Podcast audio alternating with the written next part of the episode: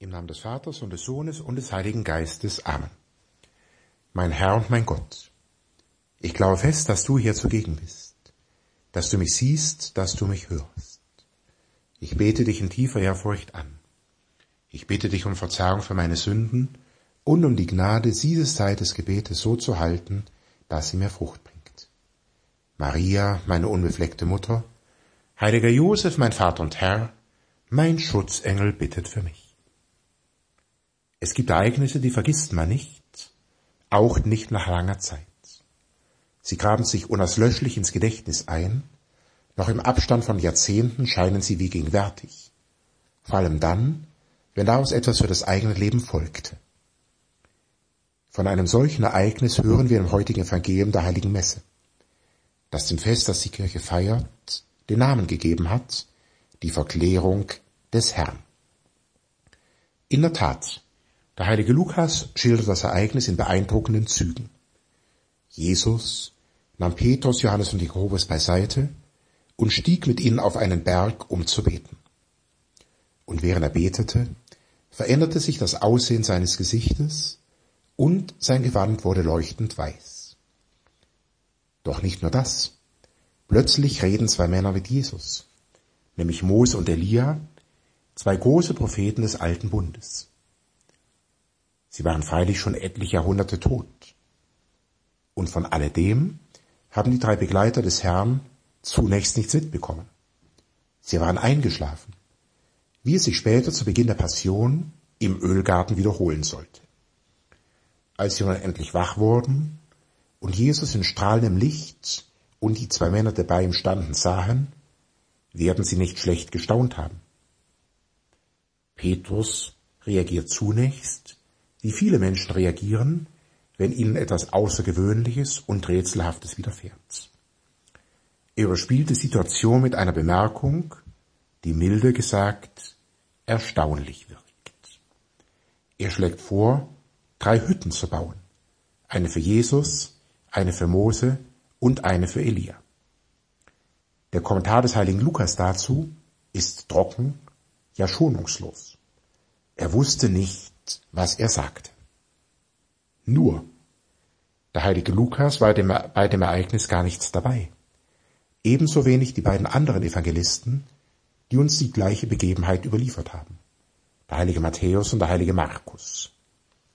Sie können ihre Kenntnisse also nur von einem der tatsächlich Anwesenden erfahren haben.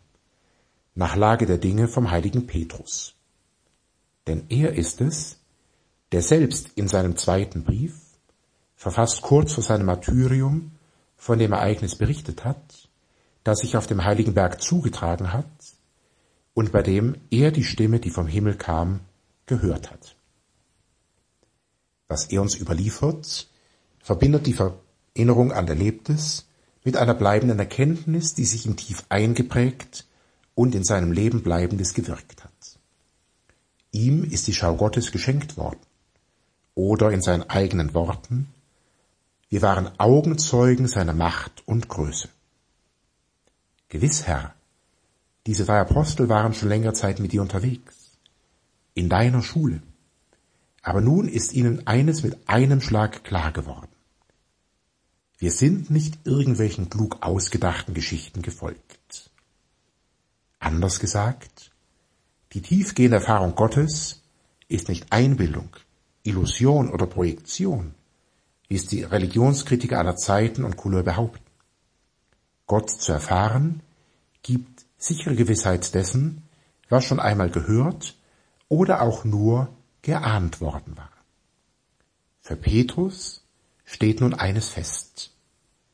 Dadurch ist das Wort der Propheten für uns noch sicherer geworden. Das Wort unseres Gottes bleibt in Ewigkeit lesen wir bei einem anderen der großen Propheten des Alten Bundes, bei Jesaja. Was dieses Wort oder ein Wort Gottes für uns, für dich und für mich konkret bedeutet, erweist sich in der Zeit. Petrus, wie auch die anderen Jünger, war ein frommer Jude seiner Zeit. Er hielt das Gesetz und die Gebote, ging am Sabbat in die Synagoge und pilgerte jährlich zum Tempel. Doch erst auf jenem heiligen Berg, erfahren sein Glaube und dann seine religiöse Praxis eine ganz neue, eine tiefere Dimension. Die Schau Gottes lässt ihn all das viel grundlegender erfassen, was bis dahin eher unbewusst mitgedacht gewesen sein mag.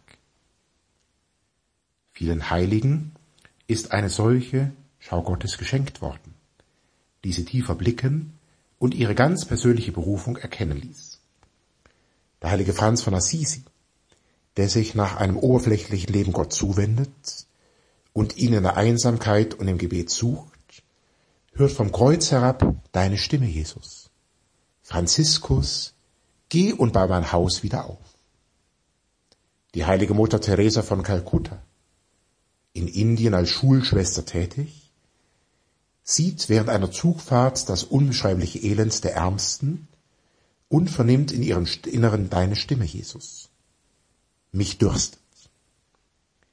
Der heilige Josef Maria ahnt als junger Priester, dass du, Herr, mit ihm noch etwas Spezielles vorhast. Und schließlich sah er, wie er immer formulierte, seine ganz besondere Sendung nämlich die Verkündung der Berufung aller Getauften zur Heiligkeit und zum Apostolat. Nun magst du einwenden, nun gut, das sind die Heiligen, die Profis, denen so etwas geschieht. Das ist doch die seltene Ausnahme, nichts für mich. Wirklich nichts für dich? Vor einigen Jahren sprach ich in der geistlichen Leitung mit einem jungen Seminaristen, dem er erzählte, er habe sich als Teenager verliebt und sogleich angefangen zu beten, Herr, schenk mir dieses Mädchen. Doch schon bald hörte er, während er so betete, deine Stimme, Jesus. Aber ich will dich. Werde Priester. Der junge Bursche widersetzte sich eine gewisse Zeit und versuchte mit dir zu verhandeln, so wie Abraham mit Gott um Sodom und Gomorra feilste. Heute sind uns Familien so wichtig. Wir werden sicher viele Kinder haben, die wir im Glauben erziehen wollen. Und von denen wird sicher mindestens einer Priester oder Ordensschwester. Vor sechs Wochen erhielt dieser junge Mann die Weihe zum Diakon. Was heißt das aber nur für uns? Muss auch ich auf einen heiligen Berg und dort auf eine vergleichbare Gottesschau warten? Im wörtlichen Sinn natürlich nicht. Gleichwohl brauchen auch wir, du und ich, immer wieder den Aufstieg zu Gott, den Aufschwung der Seele zu ihm. Genau diesen Punkt betont, anders als die beiden anderen Evangelisten, der heilige Lukas. Bei ihm ist das Ereignis der Verklärung eingebettet in das Gebet Jesu. Jesus stieg mit ihnen auf einen Berg, um zu beten und während er betete, veränderte sich das Aussehen seines Gesichtes. Das Angesicht Jesu veränderte sich also im Gebet und durch das Gebet. Das Gleiche berichtet uns übrigens das Alte Testament von Mose, seinem Gesprächspartner im heutigen Evangelium. Nachdem auch er auf dem Berg, dieses Mal der Sinai, Gott begegnet war, und mit den Gebotstafeln zum Volk zurückkam, strahlte die Haut seines Gesichtes. An dieser Stelle mag es uns helfen, wenn wir uns fragen, wie das bei uns ist. Wenn wir gebetet haben, wenn wir in der heiligen Messe waren, wenn wir gebeichtet haben. Strahlen wir dann? Strahlen wir wenigstens innerlich, weil wir Gott begegnet sind, ihn empfangen durften, seine Vergebung erfahren durften. Besser noch wäre es, wenn wir auch äußerlich strahlen, dass es die anderen sehen und merken und wissen.